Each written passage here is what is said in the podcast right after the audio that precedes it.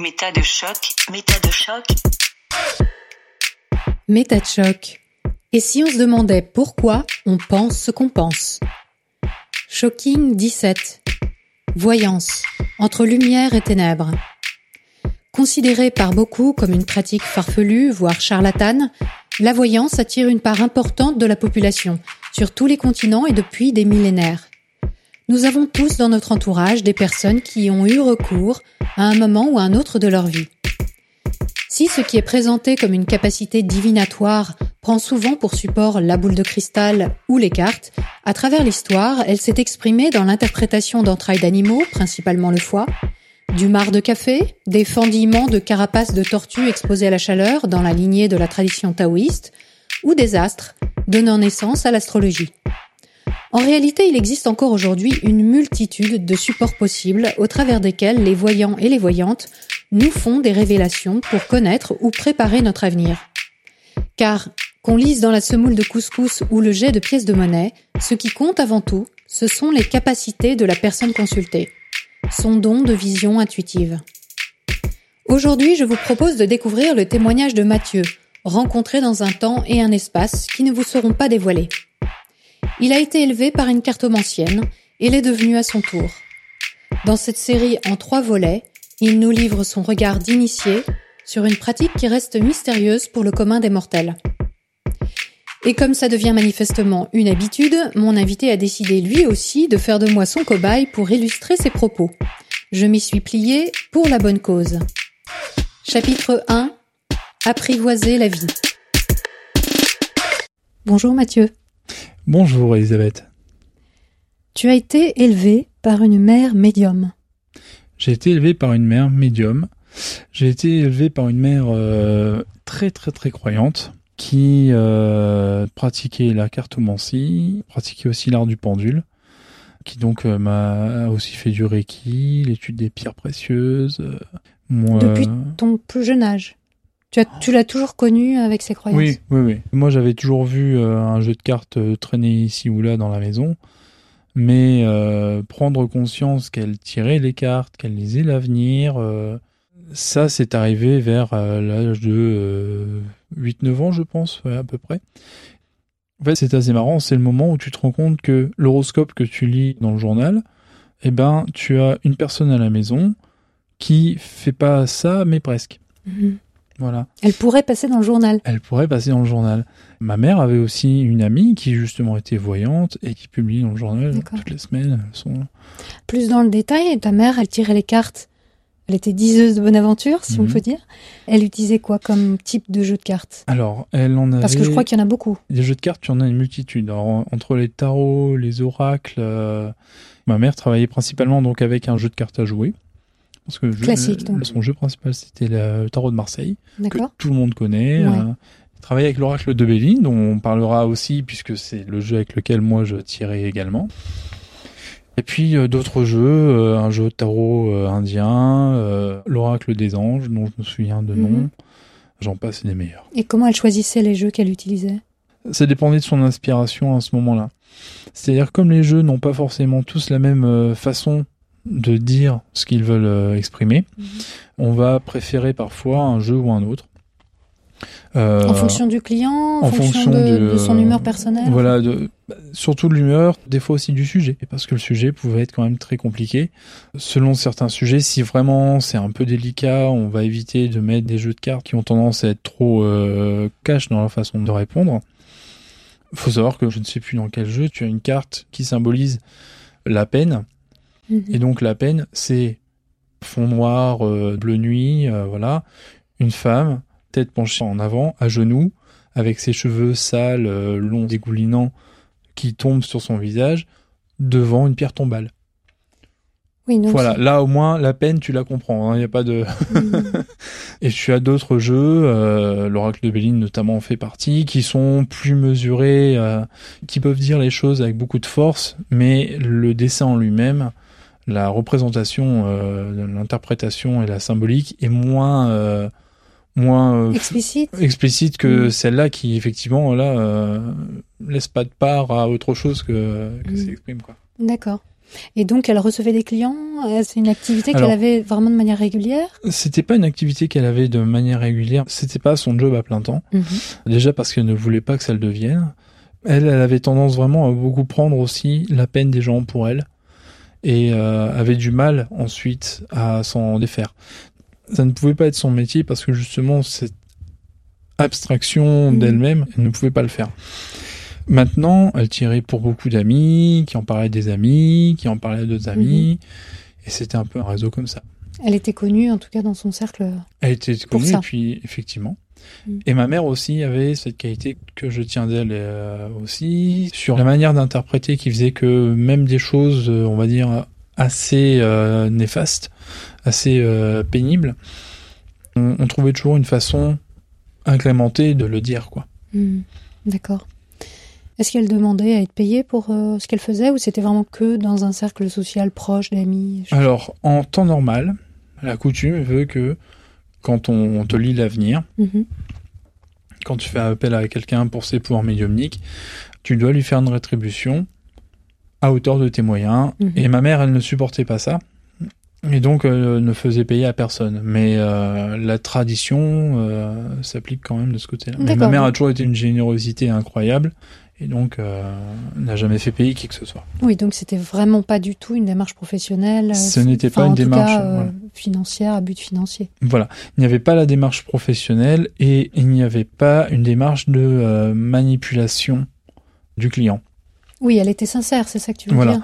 Euh, il n'y avait pas aider. la, voilà, il n'y avait pas derrière le souhait de se rendre indispensable auprès de la personne qui elle s'entretenait. Donc ça veut dire que, en gros, tu dirais par semaine, ça lui prenait combien de temps à peu près cette activité? Je vais te dire euh, deux soirs par semaine. Oui, elle devait faire deux, trois consultations sur une semaine en tout, quoi. Et j'avais à peu près le même taux au bout d'un moment, quoi. Donc ça veut dire que les gens venaient chez toi quand tu étais enfant? Hmm. Tu voyais défiler les gens, tu n'imaginais pas au départ particulièrement qu'elle tirait les cartes ou elle t'en a parlé C'est quelque chose qui était... Non, c'est arrivé euh, tout naturellement en fait.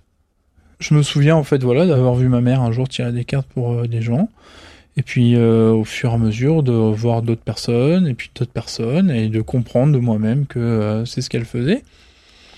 Et j'en étais fier, j'étais content que ma mère euh, déjà soit autant sollicitée d'une manière totalement euh, bénévole quoi. C'était Mhm. encore euh, Et quel type de clientèle elle avait? Est-ce qu'il y avait des profils particuliers avec le il recul y avait beaucoup de femmes. Beaucoup de femmes. Voilà. Moi, aussi loin que je me souvienne, j'ai pas vu beaucoup d'hommes venir. J'avais beaucoup de femmes. euh, et puis, ben, après, oui, effectivement, c'était dans la tranche d'âge de ma mère et des fois euh, un peu plus âgée. Donc, euh, non, il y a eu à peu près de tout. Mais effectivement, il y avait beaucoup de femmes. Ça, Mhm, c'est mhm. une vérité, quoi. D'accord.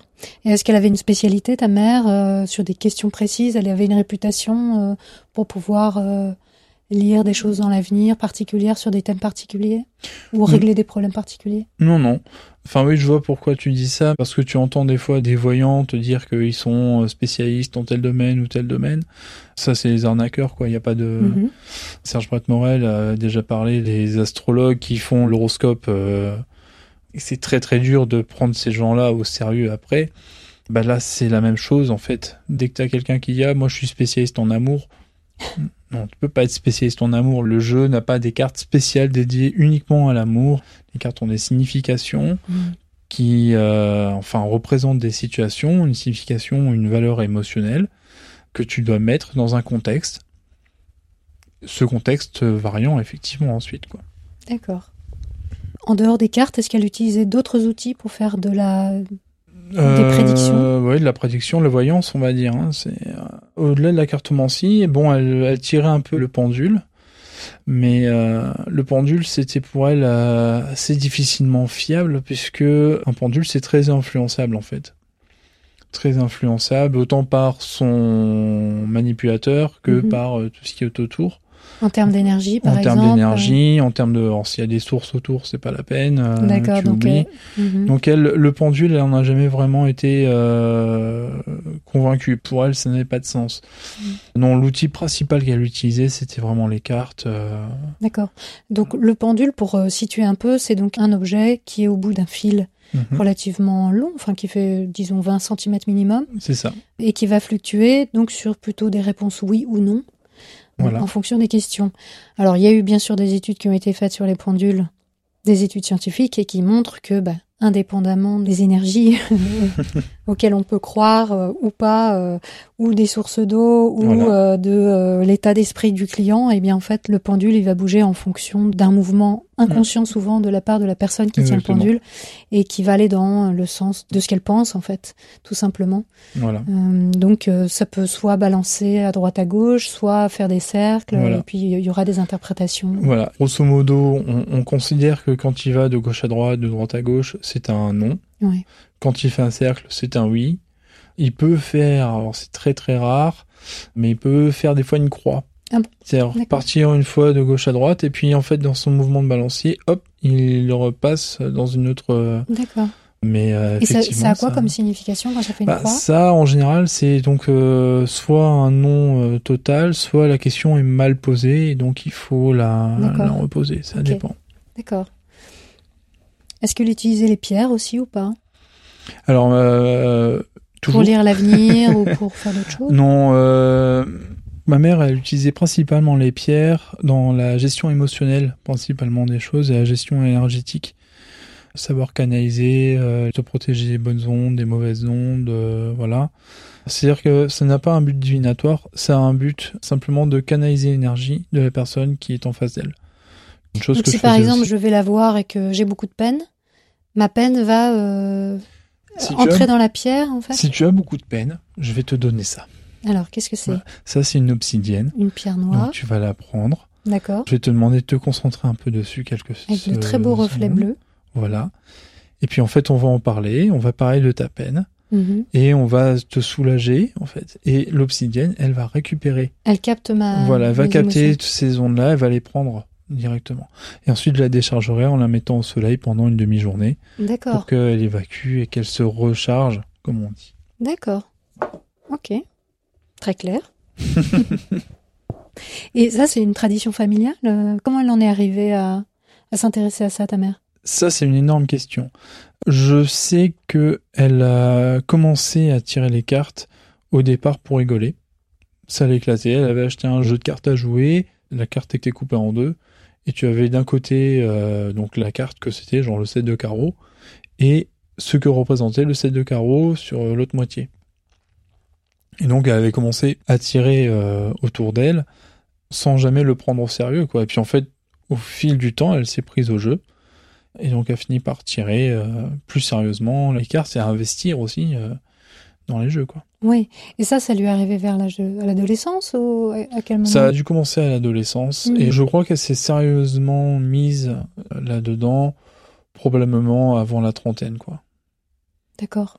Quand elle a commencé vraiment à y croire euh, réellement. quoi. Mhm. Et ton père euh, était aussi dans cette histoire de. Absolument De pas. Mon père est un cartésien de chez Cartésien. C'est une personne qui est euh, factuelle, euh, facto-factuelle. Euh, Pour lui, euh, quand on est mort, on est mort.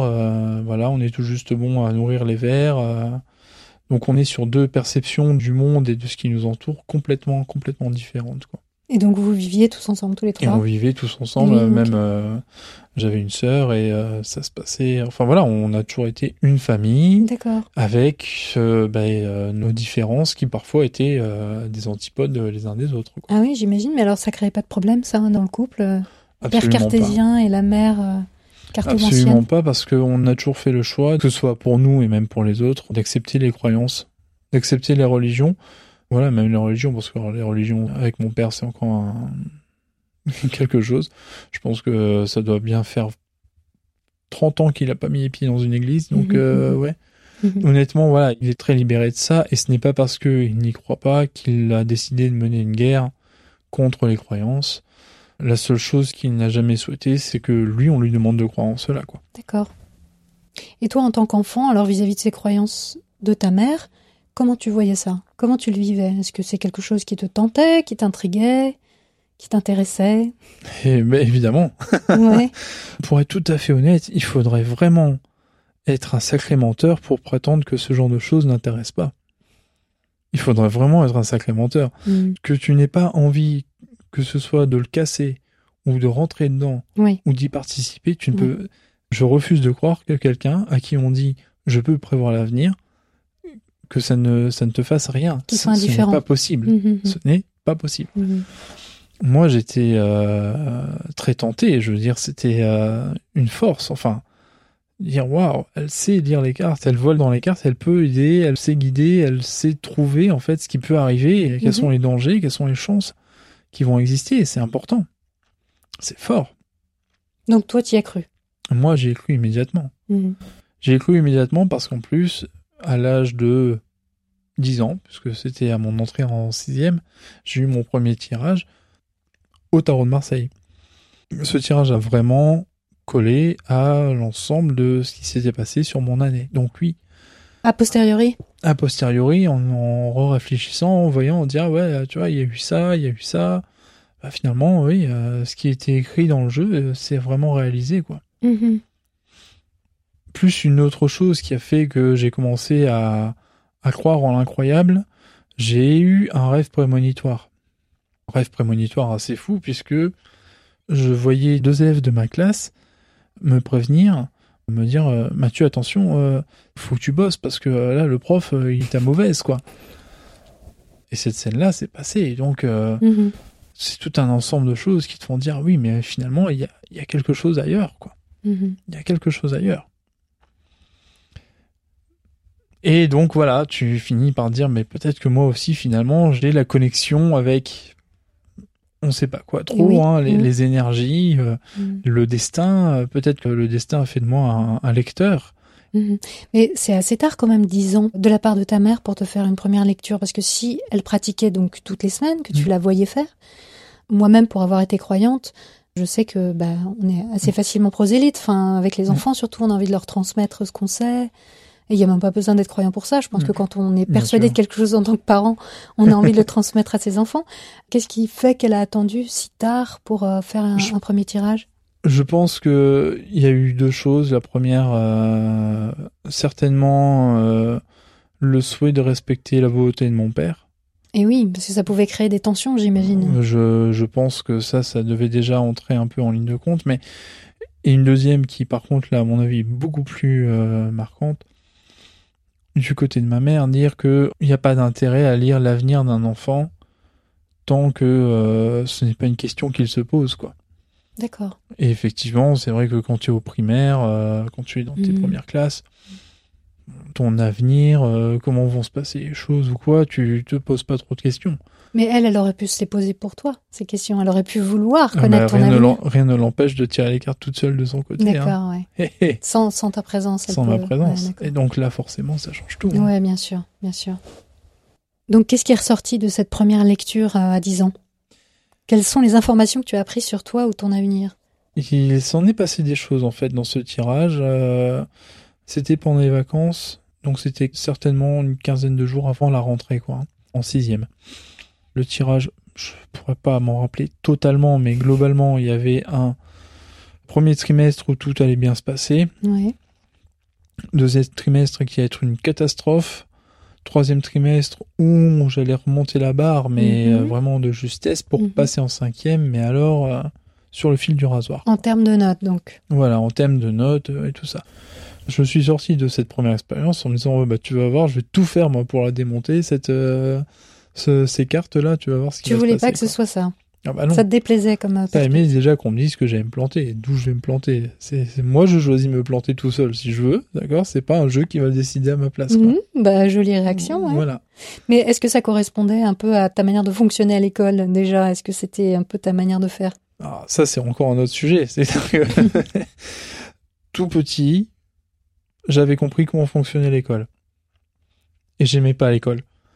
Donc j'avais compris que pour qu'on m'embête pas, pour que l'école ne m'embête pas et pour que j'embête pas l'école, Mhm. je devais me contenter d'avoir la moyenne. Ça passait, j'arrivais à 11, nickel, c'est bon, tu passes l'étape suivante, bravo, t'as gagné. Donc je me limitais à ça et euh, je faisais le moindre effort Mhm. euh, pour ça. À un grand dame aujourd'hui parce que je me suis rendu compte que j'avais énormément de capacités, chose que énormément d'instituteurs m'ont dit, chose que mes parents m'ont dit euh, des dizaines et des dizaines de fois, et dont je n'ai jamais pris la conscience, quoi. Mm. Et euh, c'est vrai qu'il y a peu de temps, j'ai fait un test de QI dans lequel on te dit bon bah oui effectivement monsieur vous êtes un haut QI c'est ce qu'on appelle les hauts potentiels euh, Mm. voilà, surdoués enfin mais le nom qu'on veut là-dessus enfin voilà Bah maintenant tu le sais. Voilà. Et donc tu dis ah bah c'est pour ça que finalement j'en fichais pas une, que ça passait juste limite et que globalement je m'ennuyais à mourir. Mhm. Oui, effectivement, ça tout commence à prendre sens. Mhm. Mais là pour le coup, non, pas question que ce soit un jeu qui me dise que je vais me planter. Mhm. C'est pas une lame, euh, je, je sais plus quelle lame était sortie à ce moment-là. Alors pour une lame c'est une Ah oui, carte, lame. hein, c'est ça? Ouais, une lame c'est une carte. Mhm. Donc euh, c'est pas une carte qui va décider pour moi quoi. Et alors qu'est-ce qui s'est passé en sixième? Ah bah c'est exactement ce qui s'est passé. C'est-à-dire que j'ai fait un premier bon trimestre, euh, bien passé, euh, voilà, euh, tout va bien. Deuxième trimestre, bah, je sais pas ce qui s'est passé, j'ai plus envie de bosser, j'ai arrêté, Mhm, donc euh, mhm. je suis tombé, puis bon bah ouais, enfin il a quand même fallu que je me rattrape pour arriver. Et je suis passé avec un peut-être 11, 11 et demi euh, Mhm, en, mhm. en cinquième, euh, limite limite. euh, et voilà. Et là, euh, l'effondrement dans ta tête, quoi. hein. Tu te dis, mais euh, t'étais au courant, on t'a dit ce qui va se passer. Tu t'es dit, mais non, non, non, pas question. Moi, je vais tout faire pour que. Et pourquoi? Pourquoi ça s'est passé? Bah, Si ça s'est passé comme ça, alors que tu ne voulais pas que ça se passe comme ça, peut-être que c'était écrit. C'est que c'était voilà. écrit, en fait. Bah oui. Mais c'est vrai que ma mère ne m'a pas tiré les cartes avant cet âge-là. Effectivement, moi, le passage en sixième avait commencé un peu à m'interroger, à me poser des questions. Ouais, je change de classe, c'est bizarre. Je change de collège, j'arrive dans un collège, je vais avoir plusieurs professeurs. Enfin, effectivement, peut-être que j'avais des doutes, des craintes, Petite et qu'elle a voulu me, qu'elle a voulu me rassurer euh, Mhm. avec ça. Et c'est vrai qu'avant, il n'y avait pas besoin. Pour être tout à fait honnête, moi aujourd'hui, je ne me verrais pas tirer des cartes à un enfant de 7 ans. Parce que tu sais jamais ce que les cartes vont dire et tu sais jamais comment la personne en face peut interpréter. Ça demande quand même une, un peu de maturité aussi. hein. Mhm, mhm. C'est plus risqué avec des enfants. Quand même plus risqué. D'ailleurs, là, on voit que le résultat, c'est que ça t'a fait croire. Ah oui. hein. Donc, ça a eu Ouais. quand même une très forte impression sur toi euh, à partir Ah oui, du bien moment sûr. où, bah oui, les prédictions étaient valides. Et c'est fou de se dire, enfin, moi je suis sorti en disant, ouais, de toute façon, c'est n'importe quoi, c'est pas vrai, c'est faux. euh. Et juste parce que c'est faux, Je ben, suis je lui montrer que c'est faux. Voilà. Mhm. Puis en fait, bah, je sais pas ce qui s'est passé. Peut-être que euh, arrivé à la rentrée en, en janvier, euh, ça m'était sorti de la tête, j'ai Mhm. oublié, donc Mhm. euh, je suis pas, j'ai arrêté de bosser et voilà quoi. Ce qui est, me connaissant, tout à fait probable. hein. Ouais. Et malgré cette défiance vis-à-vis des cartes, tu t'es lancé dans la cartomancie toi-même à partir de l'âge de 14 ans. oui, exactement. Qu'est-ce qui s'est passé? Qu'est-ce qui a été le déclencheur?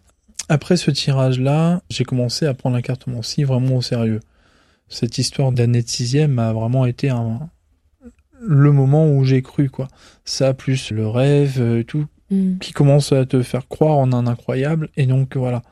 Il se trouve qu'en quatrième, j'ai été changé de classe. Une autre classe dans laquelle j'avais plus beaucoup de copains, j'avais perdu beaucoup de repères, euh, je me suis retrouvé un peu tout seul et surtout entouré d'élèves hyper compétiteurs, hyper dans le challenge, hyper Mhm. dans le lancement, euh, faut avoir la meilleure note, euh, quoi, t'as un 14, mais euh, j'ai un 14, je pleure, enfin, Mhm. réellement, moi j'ai vu une gamine pleurer parce qu'elle a vu un 17, quoi. D'accord. Voilà, tu, tu dis, mais- bah, donne-le-moi si tu veux c'est. Donc voilà, on est sur des gamins qui vont faire le cross euh, du collège parce qu'ils veulent gagner le cross du collège. C'est Mhm. pas juste pour courir. Non, non, c'est. Moi, je vais le faire et je repars avec la médaille d'or, quoi. hein. Il y a pas de... Il y a des gagnants et il y a rien d'autre après. quoi. Mhm.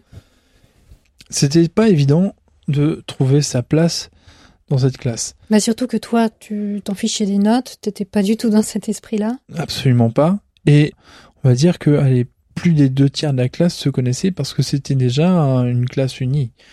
Donc c'était aussi une bande. Moi, j'arrive vraiment comme un cheveu sur la soupe et certainement le moins compétiteur de tout le collège, soyons honnêtes, quoi. Mhm. Moi, ça m'a fait bizarre. Et esprit de sauvegarde, de dire attention, faut pas que je me fasse euh, avoir ou, ou quoi. J'ai décidé de me démarquer. Et pour me démarquer, euh, ben, je connaissais les cartes, enfin je connaissais les cartes, je connaissais l'art divinatoire de la cartomancie, je savais que ça existait, je savais que ça marchait puisque je l'avais vécu, donc ça marchait. Et je savais que bah, au, au sein de certains rêves, parce que j'ai cité un exemple, mais j'en ai fait quelques-uns aussi à cette époque-là. Des Euh, rêves prémonitoires? Des rêves prémonitoires. Je me suis dit, ma mère a la fibre, donc je dois l'avoir. Je dois l'avoir et il faut que je le tente. Oh, le cross, non mais faut que je gagne, y a pas moyen, y a pas moyen. Tu veux savoir si tu vas gagner le cross? Parce que moi, je peux te donner la réponse.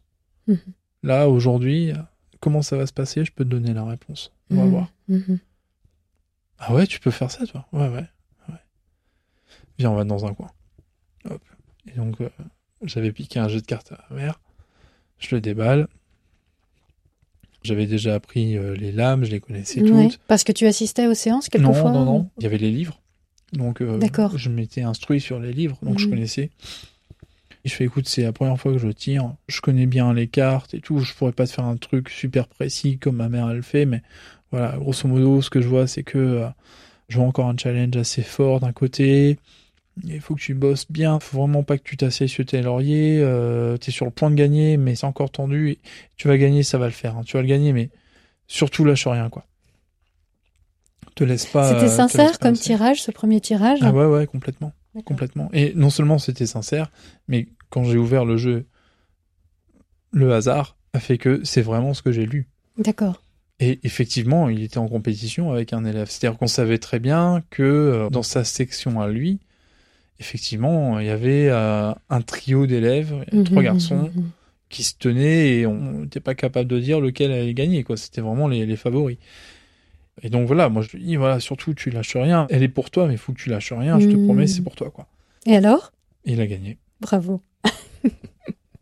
Champagne. Ah oui, bah alors là, effectivement, pour, pour toi, directement, ça t'a donné une, là, directement. une place dans le groupe, quoi. Ça m'a donné une place dans le groupe. Ça m'a. Alors, ça, ça a été compliqué. Parce que d'un côté, ça me donne une place, ça me donne une carte d'identité, ça me donne euh, la singularité nécessaire à la survie dans un groupe. Donc, Banco, je l'ai.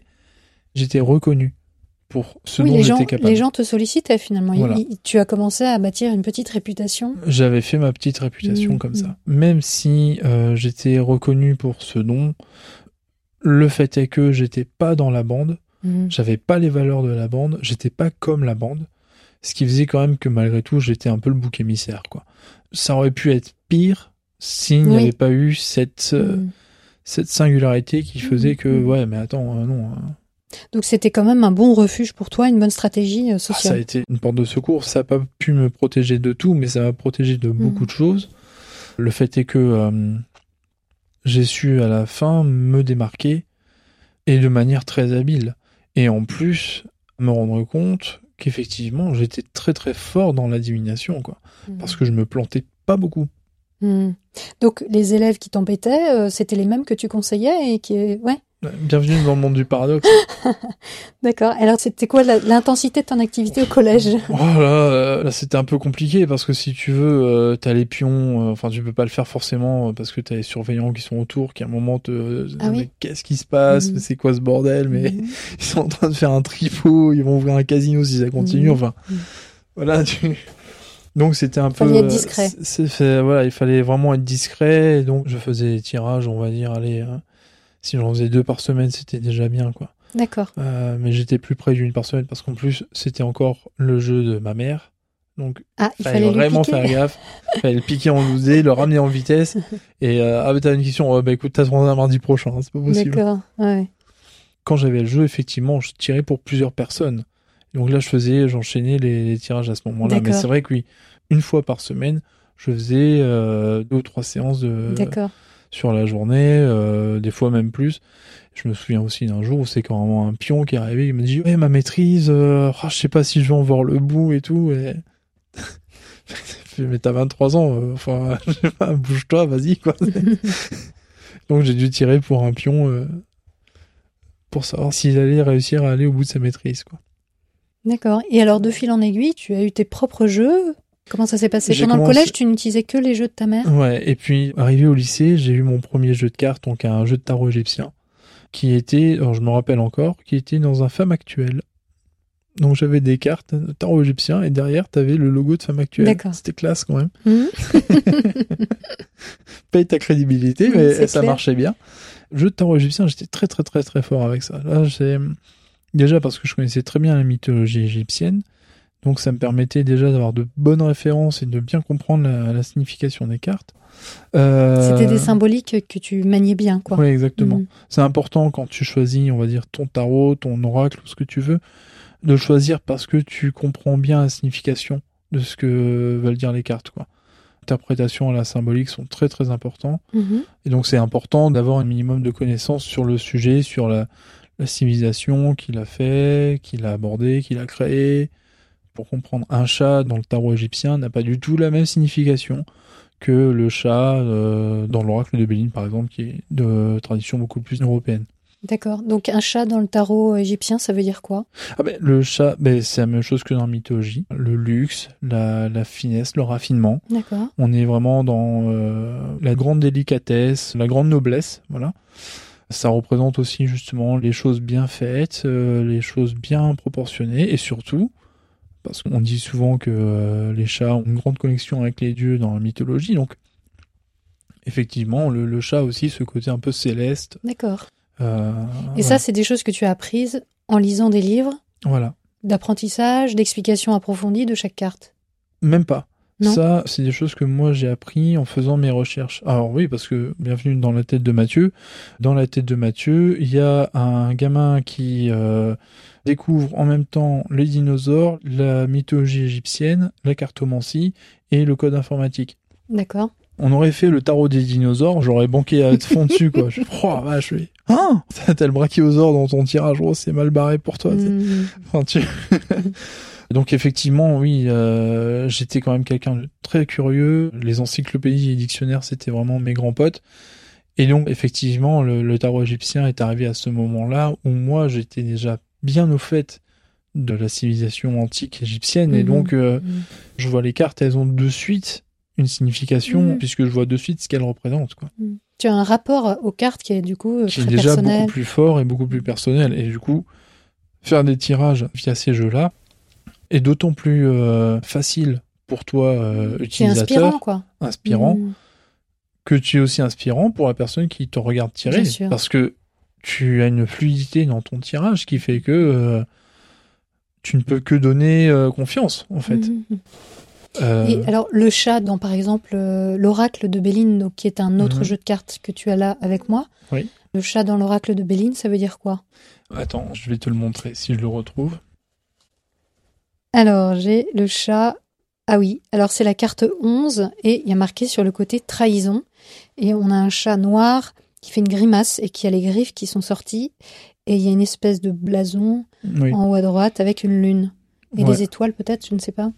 Alors, l'oracle de Béline, chaque lame, en fait, est guidée par une des planètes. Ah Dont la lune, donc, qui est une planète, la comme Lune. chacun sait. Et voilà, bien sûr. Là, on retrouve nos amis euh, de... Les astrologues, de- qui, de pareil, l'astrologie, aussi hein. prennent la lune comme une planète. Parmi tant d'autres. Exactement. Donc, euh, la Lune a ce côté un peu... euh, un, un peu délicat, difficile à cerner, euh, compliqué. Des fois, c'est bien, des fois, c'est mal. Ça dépend d'où il se place, etc. Donc, la trahison est une bonne carte oui. pour signifier ces choses-là. Mm. Donc, on est... euh, L'ambiguïté. Voilà, on a bien compris que c'est un lien fort avec le soleil. C'est pas forcément des ennemis, mais c'est pas forcément des amis non plus. Donc autant on va donner beaucoup de qualité au soleil, on va pas forcément en donner autant à la lune, quoi. C'est Mhm. euh, et donc chaque carte de l'oracle de Béline est euh, représentée par un blason. Ces blasons représentant donc chacune une planète. Et donc ce sont des familles de cartes, on va dire, comme il y a Mhm. les carreaux, les trèfles, les Mhm, piques. Voilà. Bon, ben là il y a Saturne, Mars, euh, Vénus et compagnie. D'accord. Et donc chacune a une représentation d'une maison, un ensemble de valeurs euh, et de choses comme ça. Quoi. L'oracle de Béline, donc oracle au sens euh, jeu de cartes, Voilà. c'est un, un jeu différent donc du tarot égyptien dont tu parlais avant. Mm. Et c'est un jeu que tu as commencé à manipuler un peu plus tard que le. Non, j'avais commencé avec celui-là, c'était celui de ma mère que D'accord, j'avais, ok. mais je me suis acheté mon propre jeu plus tard. D'accord. Là aussi, toi, tu choisissais le jeu en fonction de ce que tu voulais Ouais. exprimer ou de ton Exactement. état ou de celui de ton, de ton client.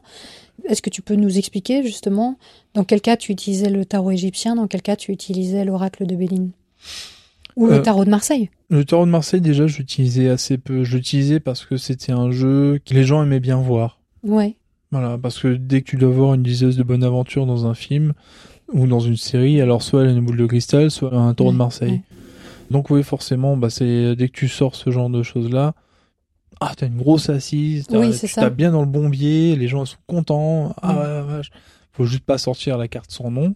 La celle où on voit une faucheuse, ce n'est pas la carte de la mort. Elle n'a pas ce nom-là, si vous. C'est la carte sans nom. C'est la carte sans nom. Elle n'a pas de nom. D'accord. Voilà. Mais on lui en donne un. Mais on lui en donne un, on lui en donne un très facilement. En même temps, Elle est, assez même- explicite. voilà, c'est-à-dire que faut quand même lui reconnaître ça, c'est que tu peux pas dire oui, bon ça va être la, la fête à la saucisse là, tu vois, ça va être bien quoi. clair. Et il y en a une autre aussi qui est très connue dans le tarot de Marseille, c'est la carte du pendu. La carte du pendu qui euh, montre aussi euh, la personne euh, privée de ses moyens, qui va subir les actions et qui n'est que dans une position d'attente. Mhm. Mon Dieu, c'est laborieux, c'est difficile. Pour certains, la carte du pendu est encore plus négative que la carte sans nom. hein. D'accord. Parce que la carte sans nom montre aussi table rase, il y a un changement total des choses. Que la carte du pendu te dit juste non, tu peux rien faire, tu vas subir. Et ça, ces interprétations, tu dis certains la voient comme plus grave, avec plus de conséquences que la carte sans nom. Ça veut dire que les interprétations varient beaucoup en fonction de la personne qui lit les cartes. Alors, oui et non.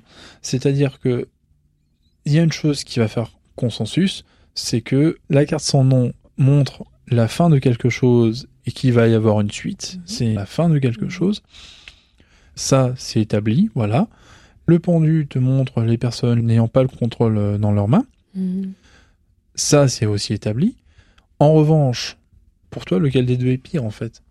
Bah pour moi, ce serait plutôt le pendu, ouais. Voilà. Mhm.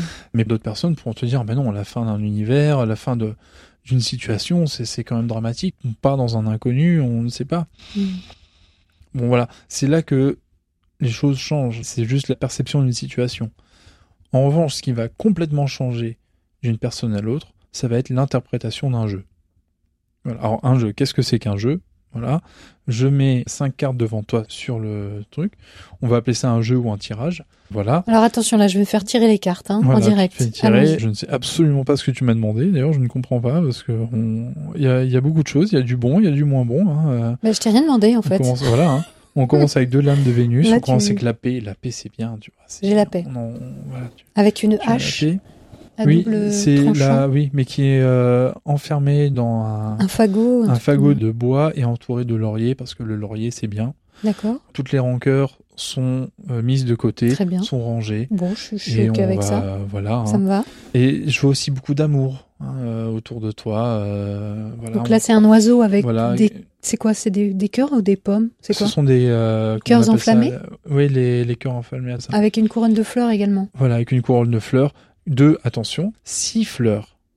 Six fleurs. Ah oui, parce que le 6 est important en numérologie. Le 6 aussi, ça exprime d'autres choses et tout. D'accord. Bon, malheureusement, je vois qu'on a une situation magnifique, mais il y a quand même quelque chose d'assez lourd. Mm. Il va y avoir une dispute. Ah zut. Il va y avoir une grosse dispute, il va y avoir un, un problème certainement avec une hiérarchie. hein. On voit bien sur cette lame qu'il y a un problème avec la hiérarchie, avec une personne qui est au-dessus de toi. Alors là, c'est la carte qui s'appelle Pour parler. Et il y a des oiseaux qui ont l'air un peu malingres sur des branches d'arbres qui ont l'air des arbres morts C'est un arbre ou en mort, plein hiver. je puisque sais pas. on est sur la fin d'une conversation, on est sur la...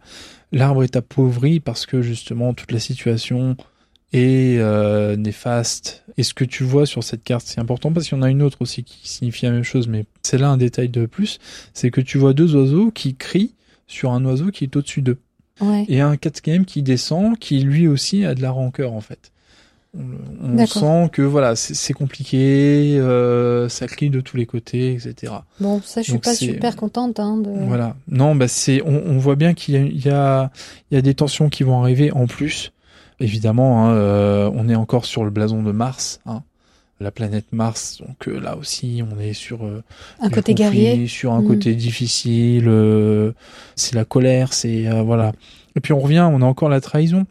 Alors là, on arrive sur le fameux chat. Voilà, on revient J'ai sur la décrit tout de- à l'heure, donc la lune au-dessus de lui. Et en fait, c'est tout à fait normal. Parce que on voit bien qu'il y avait une situation de rêve où tout se passait bien. En fait, je pense que tu pensais à ta situation professionnelle peut-être, où il y avait de, de bonnes choses, et finalement les choses se- sont en train de s'embrouiller. Ah, et, euh, et, je- et on voit que ça, ça va mal. euh, ça, ça, va mal il va y avoir un, il va y avoir un souci. Je ne sais pas si c'est toi qui va souffrir de la trahison, qui va, voilà, mais C'est peut-être moi qui vais trahir. c'est peut-être toi qui va trahir. Mais si c'était le cas, on aurait une carte peut-être un peu plus positive parce que euh, J'en sortirai gagnante, c'est ça que tu veux dire sortirais gagnante. Tu aurais peut-être eu une carte où on t'aurait montré un choix à faire. Un choix Ouais, difficile à faire. D'accord, d'accord. C'est pour ça que je pense plus que c'est soit toi qui subiras cette trahison, soit une autre personne. Je vais voir un peu ce que dit la suite du jeu. D'accord, Euh, allons-y. On, va revenir dessus. hein.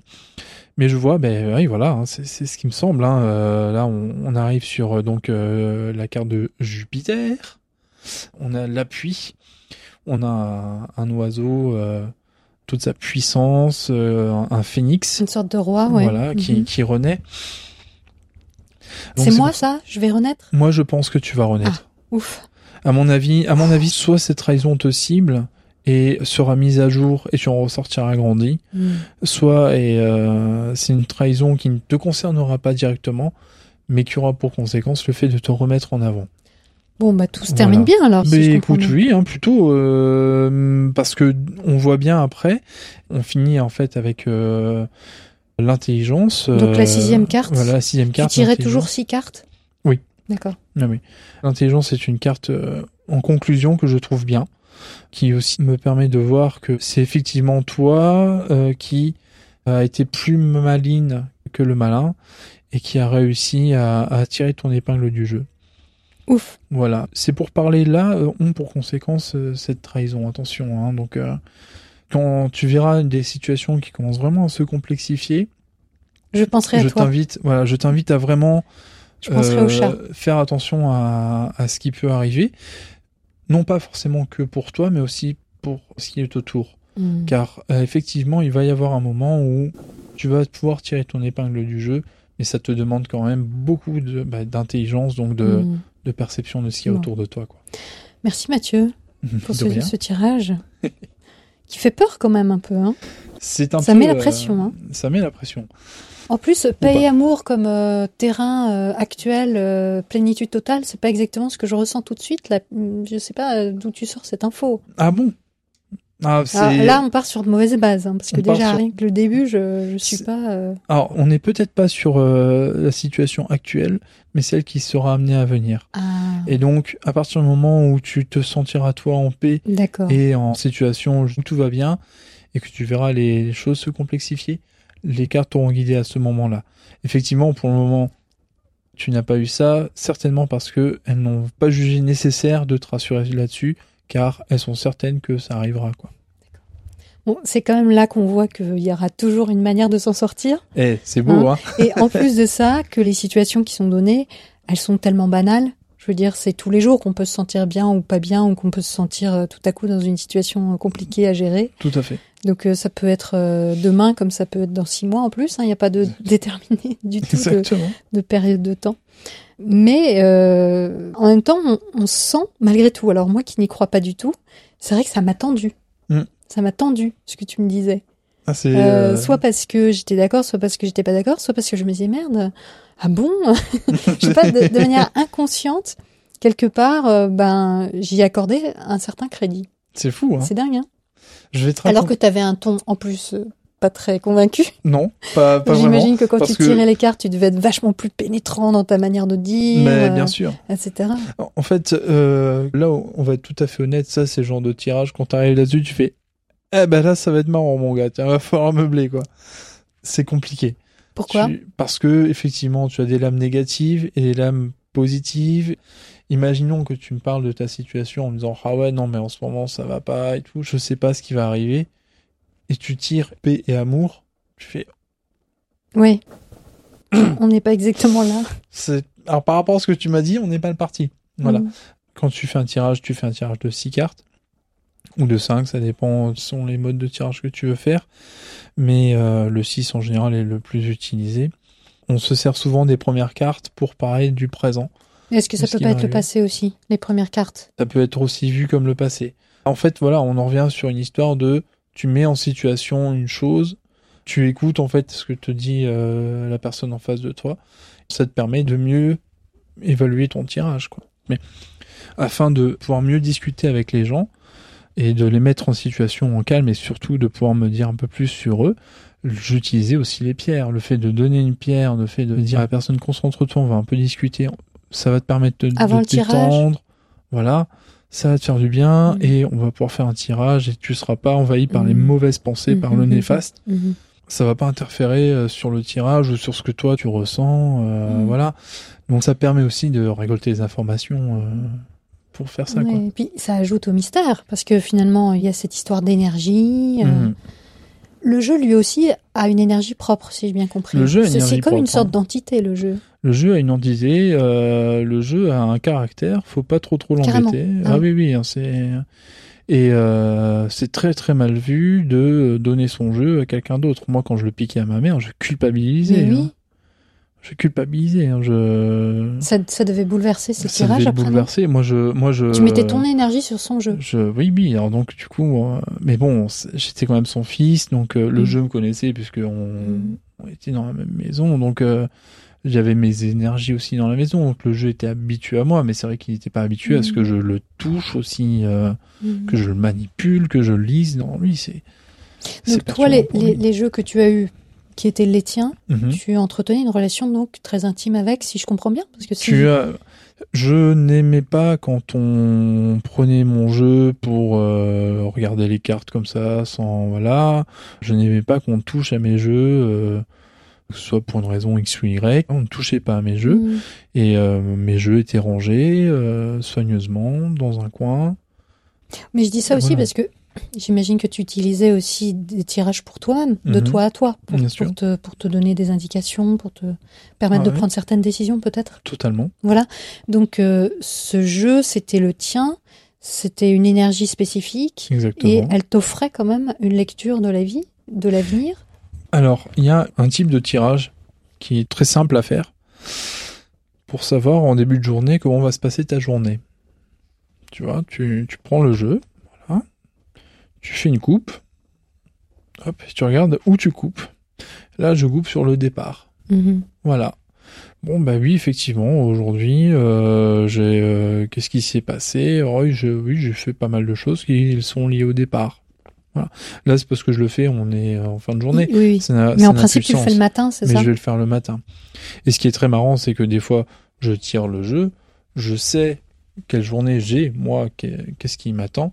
Parfois, tu tires, tu tombes sur une carte, et cette carte te ramène exactement pile à ce qui va t'arriver dans la journée. Là, tu es obligé d'avoir un sourire en coin, de dire ouais, ça va, merci, bah, j'étais au courant, bonne journée. Mhm. Voilà. Et Donc tu finis par, tu finis faire, ouais, tu finis par faire, je sais pas, est-ce que le- l'anthropomorphisme ça s'applique aussi aux, aux objets, mais tu finis par dire oui, bah merci, j'étais au courant, ça va quoi. Et tu te rends compte Avoir que oui, tu parles à tes jeux, tu dis Mhm. ah c'est bien, c'est pas mal, on, on Mhm. progresse quand même.